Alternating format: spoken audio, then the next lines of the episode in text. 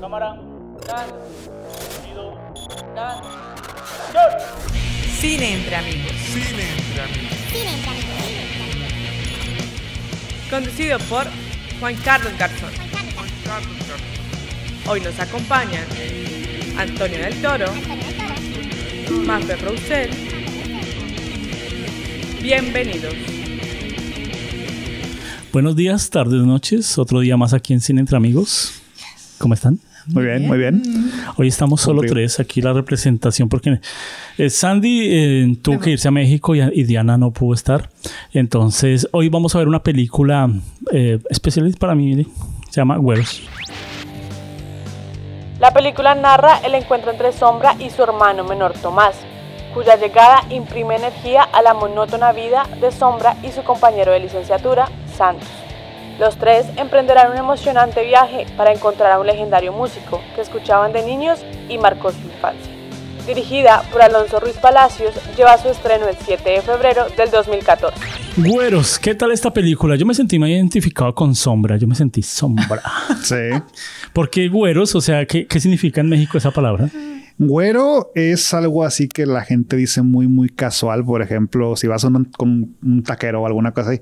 Hola, güero, ¿cómo está, güero? O sea, viene así. Termina siendo un piropo, casi. Ah, casi. O sea, pero. O sea, ¿es bonita la palabra o...? no, es que no es en necesariamente. general es lo dices para agradar. Sí. Lo dices para agradar, pero si te vas al fondo, pues sí termina siendo clasista. Sí, porque, o sea, es que lo dicen así como que, como algo muy, muy general y se vuelve esta cuestión de que.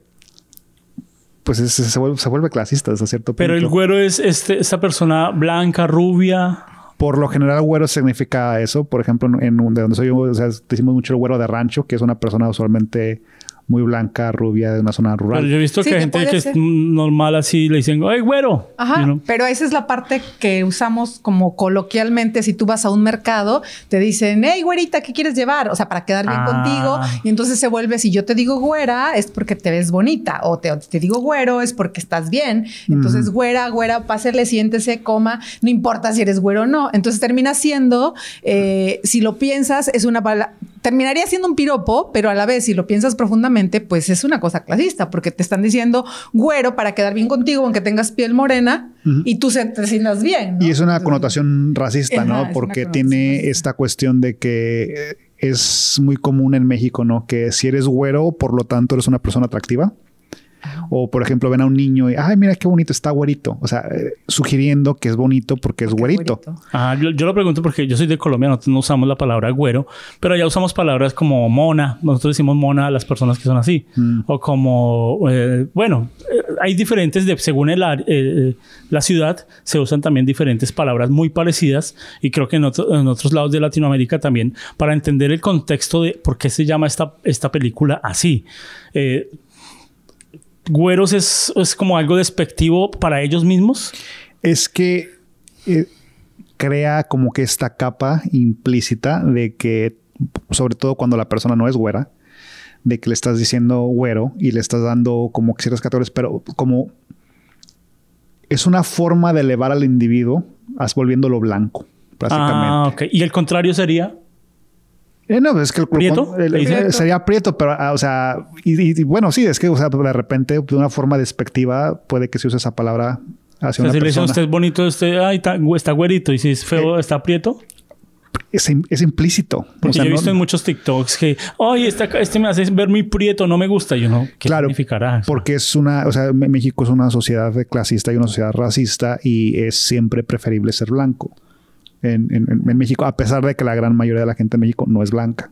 Wow, eso es un, es un tema más aquí también en Estados Unidos que es muy fuerte el racismo como tal. En Colombia, mire que nosotros no usamos tanto eso de si es más blanco más moreno, no. Aún nosotros le decimos a los negritos negros, o sea, no, no tenemos, y los negritos también, y uno dice mi negro, hey, mi negro, sin, sin ser despectivo ni nada, es antes más cariño. Pero sí he visto que en otros países, si uno usa el color de la piel, eh, tiende a insultar o tiende a enaltecer. Y, y lo está pasando ahorita en medio de la guerra. eh, gente de Ucrania que es morena no lo dejan pasar. Ujú. Y gente que es de blanca y de ojos azules, oh, sí, vengan, vengan, vengan. No, pues que yo también soy de Ucrania y necesito ser refugiado. ¿Y por qué es moreno? Pues eso, eso, eso que tiene que ver, ¿sí o no? Claro. No, incluso turistas que, se- que, que estaban en, en Ucrania, que están tratando de salir y regresar a sus países. No, tú no puedes salir porque este estamos dando eh, pase a la gente de Ucrania. Y así como que pues, yo también estoy aquí, güey. O sea, si, si hay una bomba, o sea, también me afecta a mí. Así Entonces que esta película pone, con simplemente poner un nombre así, empieza una- un punto de conversación muy interesante y, y u- empieza a usar un tono como es blanco y negro, que en el principio yo dije, ¿será que tiene sentido? ¿Será que lo usaron así, lo grabaron así? Fue pensado en blanco y negro porque hay películas que, que las ponen en blanco y negro simplemente porque para que se vea más artística. Hasta ellos mismos critican, ¿no? Sí, es que esa es la, lo que a mí me gusta de esta película, que es una eh, autocrítica a esta película que es artística o pretende ser artística. Pero además lo dice, ¿no? y, y es parodia. Es parodia. ajá. Sí, es una parodia de sí misma. Viene siendo como eh, comedia negra y es un- una película que comúnmente conocemos como road trip, un viaje. Ah, ok. eh, Es, es una, es un- definitivamente una película así de viaje y es una autocrítica social. es una Y es una social. autocrítica al mismo género de cine, o sea, de, de este tipo de películas, que es lo que abunda en México. Y además porque el director fue su debut con Sí. esta película y, él estudió cinematografía en México, pero también estudió en Londres y le fue muy bien en los festivales con esta película. Entonces, él hace como este también una especie de, no contradicción, sino eh, en el humor negro que tiene esta película, es justamente el resaltar cómo tratar de impresionar a los demás con una película de arte. Y, y lo dice en uno de los textos, lo cual me parece maravilloso. Oh, sí, es la- la mejor parte, me a mí encanta. también me encantó cuando él dice, sí, una película de arte, ¿no? Un artista que coge a tres personas, lo sienta y pone en blanco y negro y hace una película de arte. Y es tal cual lo que está en pantalla. en No, y es pantalla. que esa, esa es una solución. Primero, una solución para fotógrafos cuando, cuando no tienen mucho que, que decir, o sea, mucho que hay que hacer para ah, póngala en blanco y negro y no moleste tanto. Entonces, eh, si lo critican, no es que usted no entiende de arte, ¿no? Van a decir. Pero cuando ellos mismos lo critican en la misma película, uno dice, esto es una burla, pero es una burla muy seria. Sí. Es que volvemos a esta cuestión y es muy, muy latinoamericano. y De hecho, en varias películas que hemos hablado aquí en, la- en el podcast eh, ha surgido de que tienes esta película de arte que nadie en el país de donde salió la vio. Pero en, Fra- en Francia, en, en- en- en Inglaterra, en, en Europa, le va muy bien a la película. En Festival de Cannes, Festival de esto, Festival del otro, le va muy bien a la película porque es muy artística y porque tiene todos estos elementos.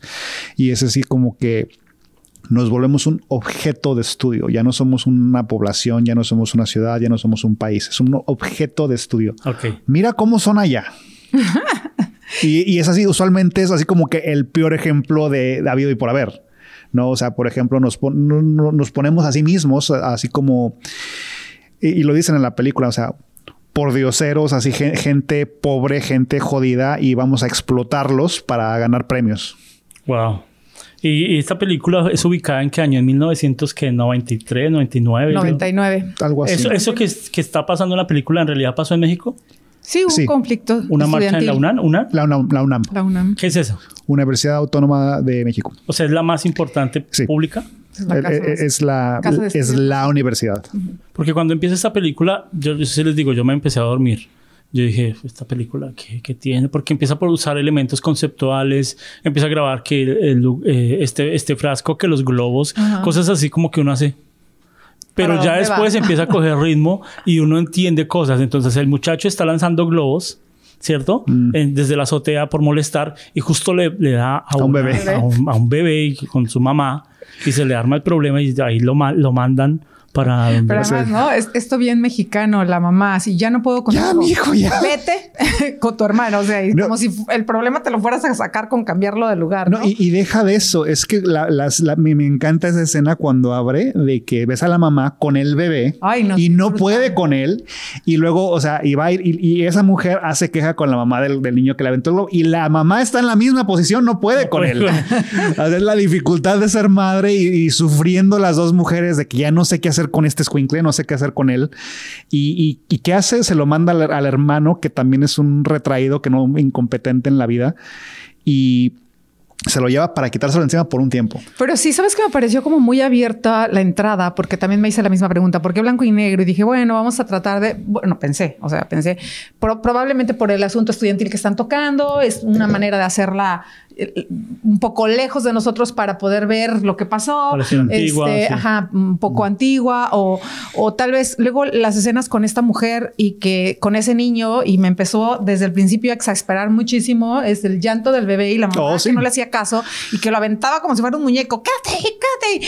Y, y ya después ves a la mamá toda golpeada que está como escapando y dices, bueno, pues entonces sí tenía razón para estar así. Pero después eh, es nada más el detonador para que salga la otra mamá y mande al hijo afuera. Entonces me pareció como demasiada información para, para eso porque Sí, hay una información nada. que votan que uno dice, ¿qué pasó? Pero después uno conecta conceptualmente Es que hay patrones. esas imágenes y uno dice, ah, el, el- el muchacho estaba botando globos estúpidamente por divertirse y después el otro muchacho está botando ladrillos, Ladrillos. desde el puente Por divertirse. y por divert por Bueno. mo- bueno estaba Pero ya es caminando porque, loquito, ¿no? porque hay algo ya emocional. Y ¿no? ahí conectamos escenas donde él le cae en el mismo carro. Y entonces imagínese, ¿pero por qué estás haciendo eso? Pero el otro también lo hizo, el hermano lo hacía.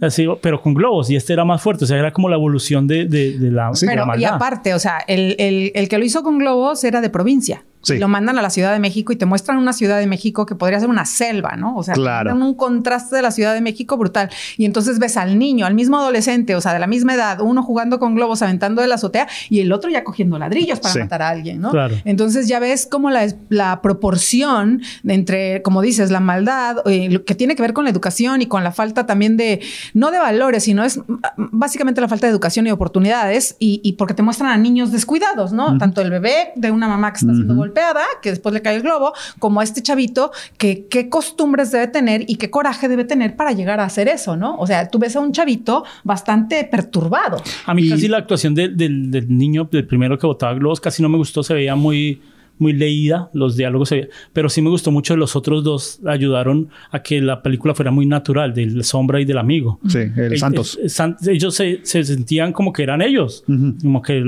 así como ustedes, venga, lo ponemos en, es- en este papel. Entonces eso se sintió muy natural, se sintió muy bacano cuando empieza el recorrido, porque, a ver si entendí, ellos se fueron porque iban a, eh, en, la- en las noticias vieron que se murió, se iba a morir un cantante. Que estaba sí, en el hospital. ajá. Estaba en un hospital. Y entonces ellos, era el cantante favorito del papá y de ellos, y entonces iban a, a encontrarlo. Sí, pero aparte bien padre, porque eso me gustó mucho, que la primera eh, toma que tenemos oyendo en los audífonos, la música no la oímos nosotros, nada más vemos las caras y al final tampoco, nunca oímos al Epigmenio. Cruz, que era el cantante. Sí, es Este, y se vuelve interesante, ¿no? La propuesta. claro, porque es así. Epigmenio Cruz es quien tú quieras que sea. Ajá. Es la pueden ser cumbias, por tú- lo que tú quieras. Eso es Epigmenio Cruz. O sea, tú puedes proyectar cualquier imagen de cualquier músico que tú adoras. No, y, y Ah, además porque el objetivo era al final tener este viaje, ¿no? Y en los viajes, en los- las películas de este tipo, de, de- de un viaje, pues viene este crecimiento personal, o, o- o no, pero, pero de los tres, ¿no? De los que van en ese auto, porque todo empieza, de hecho, estos chavos no estaban ni yendo a la escuela porque ni siquiera se querían meter en la grilla, ¿no? Pues Ok. había huelga, no tenían nada que hacer, estaban todo el tiempo ahí y, y los hacen ver como perdedores, ¿no? De repente porque no forman parte del movimiento y... y- y No pagan la luz. No pagan la luz, no nada. Y de repente por este chavito, pues que este chavito es el que quiere ir, ¿no? Y entonces nadie lo pela, pero al final encuentra dónde está el hospital y, y se suben al auto y empiezan en un viaje que entre comillas ni estaba planeado, que lo dice fantástico Tenoch, bueno, Sombra en su personaje. ¿Para qué salir si de todas maneras vamos a regresar, no? Entonces, ¿cuánto sentido tiene eso? No, y, y- y es que el- la- la- esta película está llena de referencias así de, de- de todas estas cuestiones así como que existenciales. Sociales y culturales, sociales, culturales. Y habla también mucho de esta cuestión, por ejemplo, de salud mental. O sea, porque Sombra tiene, tiene, eh, tiene, tiene Ataques ansiedad. de pánico, Tiene ataques de, de pánico, de ansiedad. Y, y él este, pone esta, esta le- Metáfora, Ajá, de- mm, del tigre, ¿no? De que es el de, de- que, que- que- que es la ansiedad para, para él es un tigre. Y, y, o sea, son símbolos que se van repitiendo a lo largo de la película y eventualmente él se desarrolla como personaje y se enfrenta ante lo que lo aterra, que es un tigre. Eventualmente van al zoológico, ve a un tigre y dice, ah, pues en realidad pues, no, no es nada malo. O sea, es, es parte de, de su existir, pero tiene ese comentario, te, te muestran cuando están en el hospital cómo es un hospital en México Sí, sí. de que el, el doctor o sea, te, te, te- te tutea así, pues mira, güey, lo que tú necesitas son unas vacaciones. y te cuenta una, una historia también él, ¿no? De cuando le pusieron una pistola en la cabeza, de cuando estaba haciendo su, su año de servicio en, en provincia y, y- y- y- y tiene muchísimos hilos de, de desarrollo narrativo de, de varios personajes y te, te muestra como toda esta ciudad se conecta desde distintos niveles socioeconómicos y, y existe esta dinámica de un lugar súper caótico que no debería de funcionar, pero ahí está. Pero sabes que sí pasa que, por ejemplo, tú que eres colombiano, puedes encontrar más dificultad para encontrarle sentido de repente a la película, porque lo que yo sí vi es obviamente que es completamente costumbrista, es lo que ocurre en nuestro país. Yo no creo. Pero sí, pero cuando yo la estaba viendo, eh, bueno, Latinoamérica se parece. Exacto. Entonces, eh, eh, ustedes tienen la UNAM, nosotros tenemos la Universidad Nacional y es muy, muy parecido cuando veía esas tomas.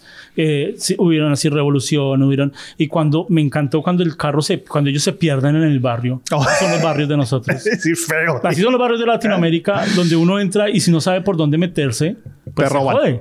Y qué interesante cuando ellos llegan y se ven con la pandilla y, la, y le dicen, no, aquí no, no pueden salir, venga, yo los ayudo a salir. Y uno dice, ya perdí. Sí. Y ellos dejan subir al, al, al, Al tipo. al tipo Pero- y dice uno, no, ya, ya me jodí. Y, y yo, a mí me pasó muchas veces así que cuando yo me metí a barrios en Bogotá y, y yo barrios que no conozco. Cuando uno conoce, sabe por dónde meterse, pero cuando no conoce, entonces yo estaba en, en algunos lugares y cuando, hey, ¿para dónde va? Y yo me acuerdo que yo trabajaba en, en Coca-Cola eh, repartiendo, eh, ha- haciendo los pedidos.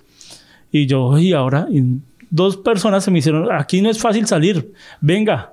Y yo, uy, así tal cual como fue esa escena, venga, yo lo ayudo a salir, vamos por allí. Y cuando fui por allí, que perdí zapatos, máquina de Coca-Cola, chamarra, todo, porque ellos me querían llevar a un lugar donde me podían robar. Claro. Entonces, y- y qué interesante cuando ellos se, se van y empiezan a, a tomar cerveza, ¿no? Y ven que el man se va a cambiar las botellas o algo. correr. Sí, va a comprar la segunda ronda que ellos pagaron con el dinero que la mamá les mandó. Ajá. Pero algo que me encantó de ese personaje del, del, del, del- del- del pandillero es de que él sí era güero. Ah, ok. Porque tienes esta dinámica también que estamos hablando del clasismo y es lo, lo, lo difícil del racismo en México y de toda esta cuestión social. Porque, o sea, si eres, puede que seas güero y eso te pone en una posición social más elevada, pero también es muy posible que seas güero y seas un güero jodido. Ok. O sea, porque él era, o sea, era más pobre que los otros, vivía en una zona súper violenta, o sea, donde hay criminalidad y él sí era, o sea, obviamente es blanco y negro, pero le ves como que un pelo más claro que los otros. De hecho, Ah, es más ok. blanco que el niño. Y te muestra pues, que es un... El, el- el- el O sea, discurso de la proceso película... del casting sí fue muy bueno. Sí, o en- sea- En, en hacer esa, ese contraste, ese humor negro, ese... Claro. Porque desde el principio lo manejan cuando lo ven y tú porque eres güero y tu hermano está. Claro, ¿no? o sea, todo el claro, tiempo lo sí. están Y- y- remarcando, ¿no? Y pasa mucho. Y pasa mucho, y, y aquí tienes esta cuestión de qué es un güero. O sea, porque la, la- la definición de, de un güero, como la que estamos hablando anteriormente, es de que, ok, es una persona, digamos, de que cierto estatus social, pero también puede ser un güero, un güero jodido. O sea, y, y la, la- la película trata de definir qué es un güero. Y ese es así como que el, el discurso del, del- del- del conflicto interno dentro de los nunca lo definen como tal. No, porque no, es que no lo puedes definir. Es que el güero, el, el- el güero, tú no puedes decir soy güero. Alguien más te dice que eres güero. Alguien más te define como persona. Y es lo, es el, el- el- el conflicto de toda la película, de que quién es el güero. Y se vuelve un poco eh, este humor negro haciendo referencia a la burla de, cómo nosotros como mexicanos aceptamos esa palabra. Y digo, no vamos más lejos en mi familia. Yo tengo dos hermanas, o sea, somos tres, y, y una es güera. ¿No? Y pues es porque pues somos mestizos, Sí. ¿no? Entonces de repente pues los genes, ¿no? Y, y- y las otras, o sea, mi otra hermana y yo no lo somos. Entonces toda la vida a mi hermana se le ha dicho güera, y, y aparte la gente se lo dice con cariño. Está la güera o háblale la güera o la güerita, la güerita, la güerita. Y de repente, pero, pero somos hermanas. Y entonces es, y, y ella porque es güera y tú no eres güera, ¿no? No, y así pasa en familias, se pasa en toda Latinoamérica, solamente porque uno tiene un tipo de color de piel o una estructura, a este debe hablar así. Y a mí me han dicho, usted es mexicano, porque tiene cara de mexicano. Y cuando voy a Perú, usted, me- usted tiene Perú, usted es de Perú porque usted tiene cara de peruano. Y yo, hay veces digo, no, pues yo soy de Latinoamérica. Pero Ya, cuando me escuchan hablar, dicen, ah, no, pues este es colombiano, pero habla de un colombiano, no paisa, sino. Entonces eh, empiezan como esas eh, Que cosas que lo que enfocan. encajar en Sí. algún Eh, lugar. claro, tienen y- que encajar. Y ese es el rompecabezas de la película. O sea, pero como dices, eh, eh, o sea, esta película toma lugar en la Ciudad de México, pero igual puede haber sido una película en cualquier parte de Sí, América sí. Latina. Y, y- y- y luego entramos a esta cuestión de identidad, porque lo que nosotros como latinoamericanos compartimos en realidad es la herencia hispana.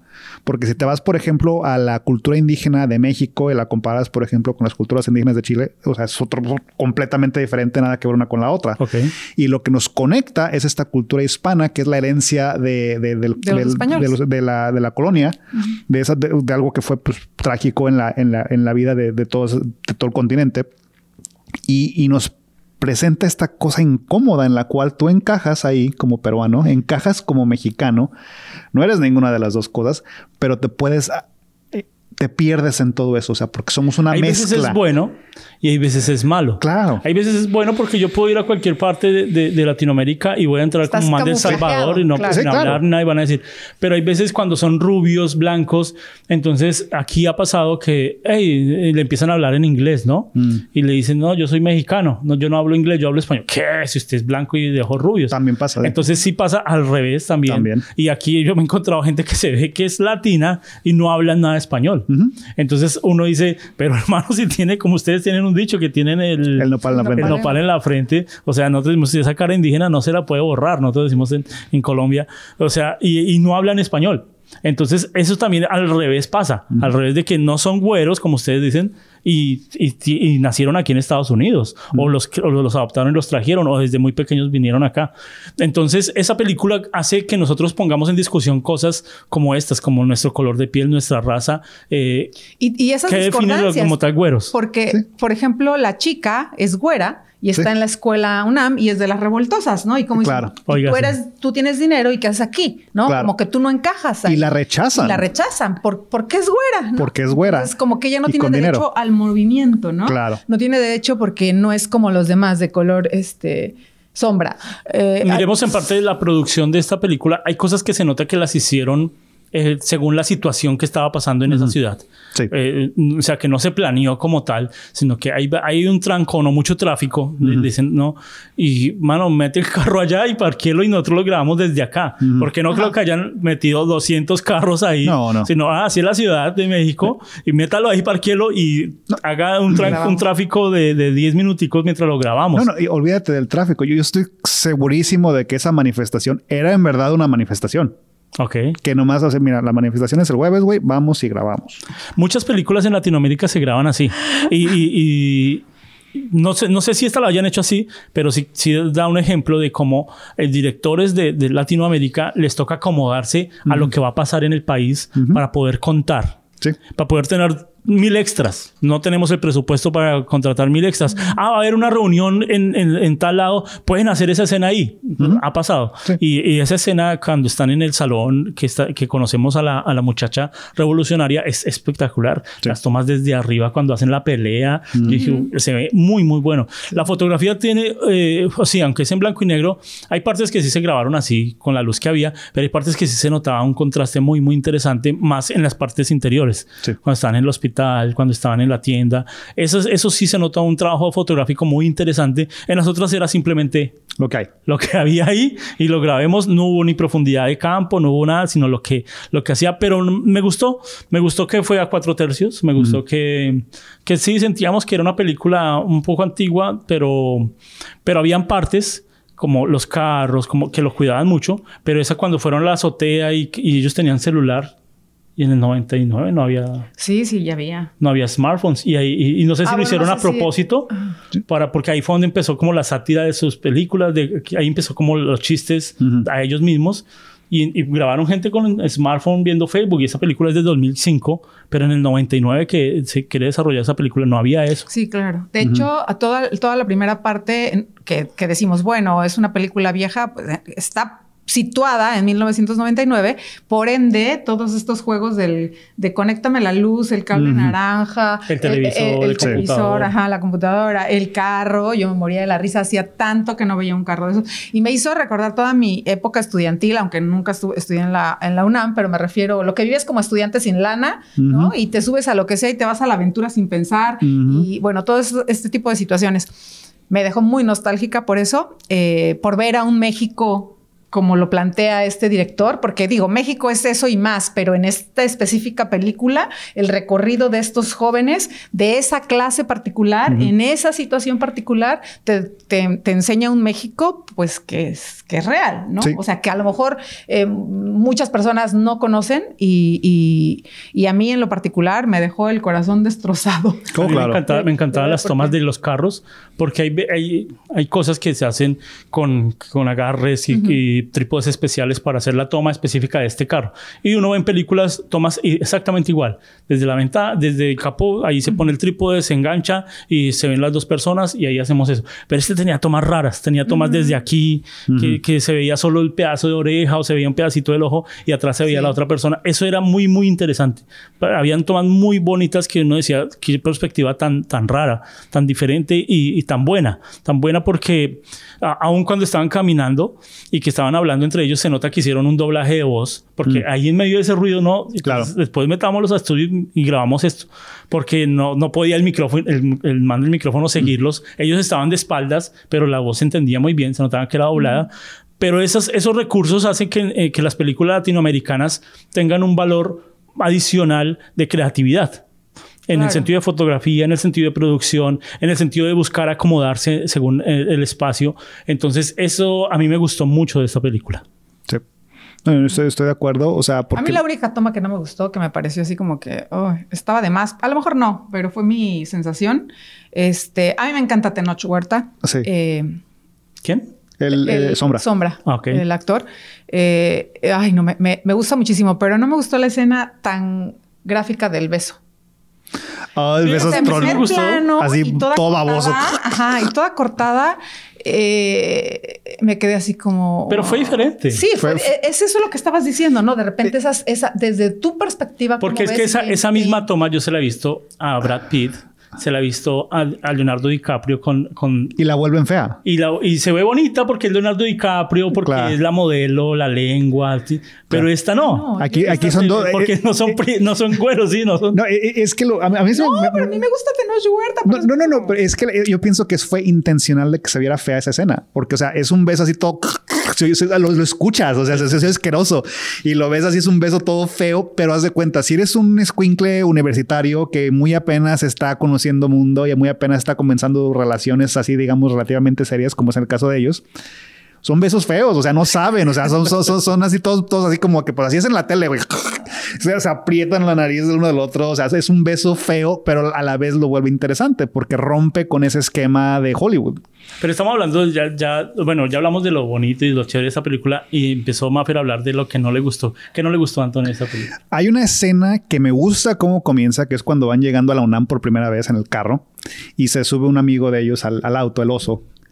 Y hay una, un corte, ¿no? De que empieza a hablar así como de, de que pones que la película de ustedes es una película de correteadas y les empieza a echar el rollo y ves cuando tienen la, ¿cómo se llama la cosa esa? La claqueta. la claqueta. Pero es que eso eh, lo hicieron intencional. Fue intencional, pero así como Porque que... está dije, hablando de la película misma. Yo sé. La que, sí, nosotros entendimos Sí, qué qué hizo de decir. hecho, Me- de hecho, este.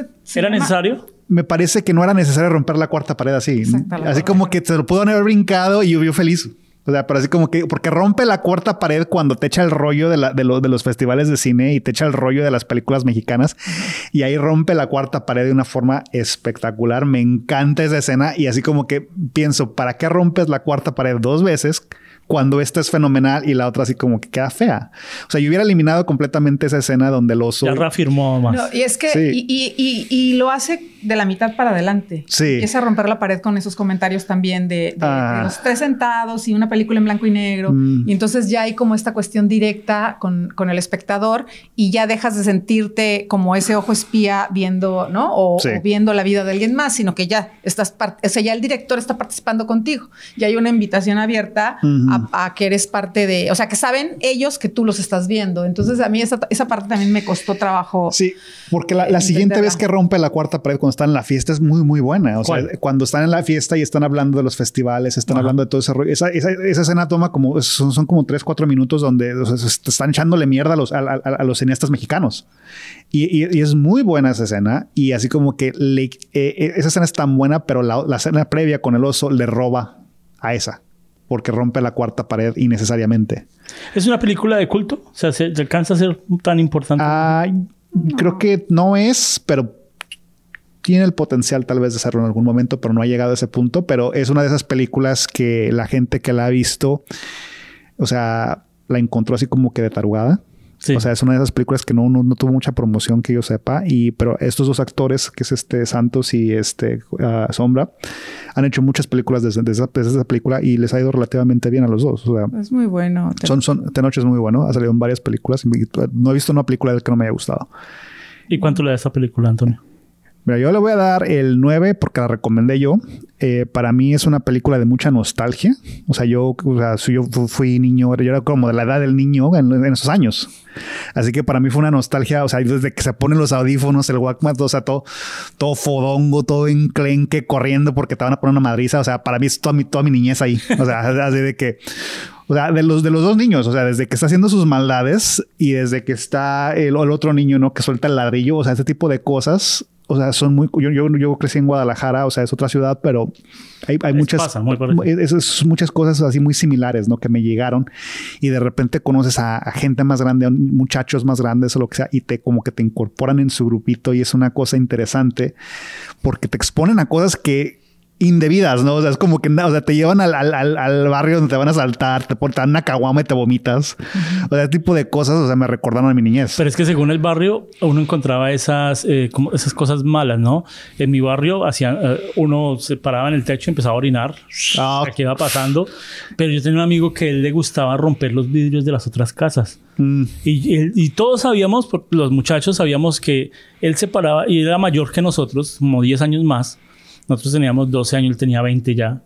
Y entonces él se paraba en la terraza y empezaba a lanzar piedras desde lejos a las otras casas, pero lejos. ujú. Y el plan de, y un día me invitaron y me dijeron, vamos a romper vidrios a los departamentos de los Es un de evento. gente de plata. Mm. Entonces se- se- no, yo nunca fui, pero sí me contaron. yo fui una vez para romper un colegio. Mm. Y, y, bueno, el- para llegar ahí, entonces ellos fueron a romper unos edificios, vidrios de los edificios de gente de plata. Se, se hacían de ahí en el, en el, ¿cómo se llama? Donde, como en el caño. Mm. Y desde el caño lanzaban las piedras a la gente de dinero y rompían los vidrios. Sonaban tres, cuatro y córrale. Y esa era la diversión a los 14, Claro. 15 años. Nosotros no teníamos Facebook, no teníamos nada. Entonces vamos a romper ese colegio de allá. Nos teníamos que hacer lejos. Y él le dio tanta rabia que no pudo romper el colegio, creo que donde lo echaron. Íbamos como cuatro o cinco. y- Y esos vidrios tenían fuerza, esos vidrios, y botaban las piedras, le botó como cinco piedras hasta que llegó ya el de seguridad. Y esa era la diversión de nosotros en los noventas, en ¿sí Claro. ¿me entiende? Donde ir a, a romper vidrios era muy malo. No lo hagan, no lo hagan. ¿Eh? Era muy malo. Yo, yo hice muchas cosas así parecidas, pero cada, cada persona, cuando vimos esta película, decíamos, oiga, yo, Que yo conozco a alguien así. yo escupía en el, en el, en el, en el, en el puente, yo me pasaba escupiendo y me daba claro. risa, porque los carros pasaban y ya, o cogía y botaba orines. O, entonces, eh, eso era nuestra diversión, que era esa estúpida, ahora es, es Claro. tonta. Sí, no, ahorita los niños ya piensan en otras cosas, eh, tienen Están- otras... tienen más acceso a información, se desarrollan más rápido, pero uno, o sea, te, te diviertes con lo que tienes, Sí, ¿no? claro. Y lo que a veces lo que tienes es hacerle maldades a otra gente. Ujú. Y- Entonces, cuando t- toman ese, ese herramienta de nostalgia, pues nosotros nos gustan las películas, ayuda a que nosotros nos sintamos identificados. Yo también le doy un 8, un 8, casi 9, por... me aburrí un poco en el principio, pero después agarró ritmo y, y me gustó. ¿Qué dice Maffer? Ay, a mí sí me gustó. Mí sí me, me, me gustó, me, me- me gustó mucho y, y sí me dejó súper nostálgica, justo yo creo que por eso, ¿no? Y más viviendo ya el- cuántos años lejos de tu, Ujú. de tu ciudad, eso lo empiezas a sentir como esa comodidad que pues ya no tienes, porque de ninguna manera se parece a nuestras vidas, ni ahora, ni, ni, ni podrían ser aquí, ¿no? En, en una, en una ciudad como esta, pero yo le voy a dar un 9 igual, porque sí, sí me gustó. Me gustó Eh, mucho la esperamos propuesta. que nos sigan recomendando películas así de este estilo. Queremos eh, eh, ahondar más en películas latinoamericanas. Recomiéndenos, escríbanos qué películas debemos ver, hablar, analizar. Es simplemente personas que nos gusta el cine y nos gusta charlar de películas. Esto fue Cine entre Amigos. Nos vemos.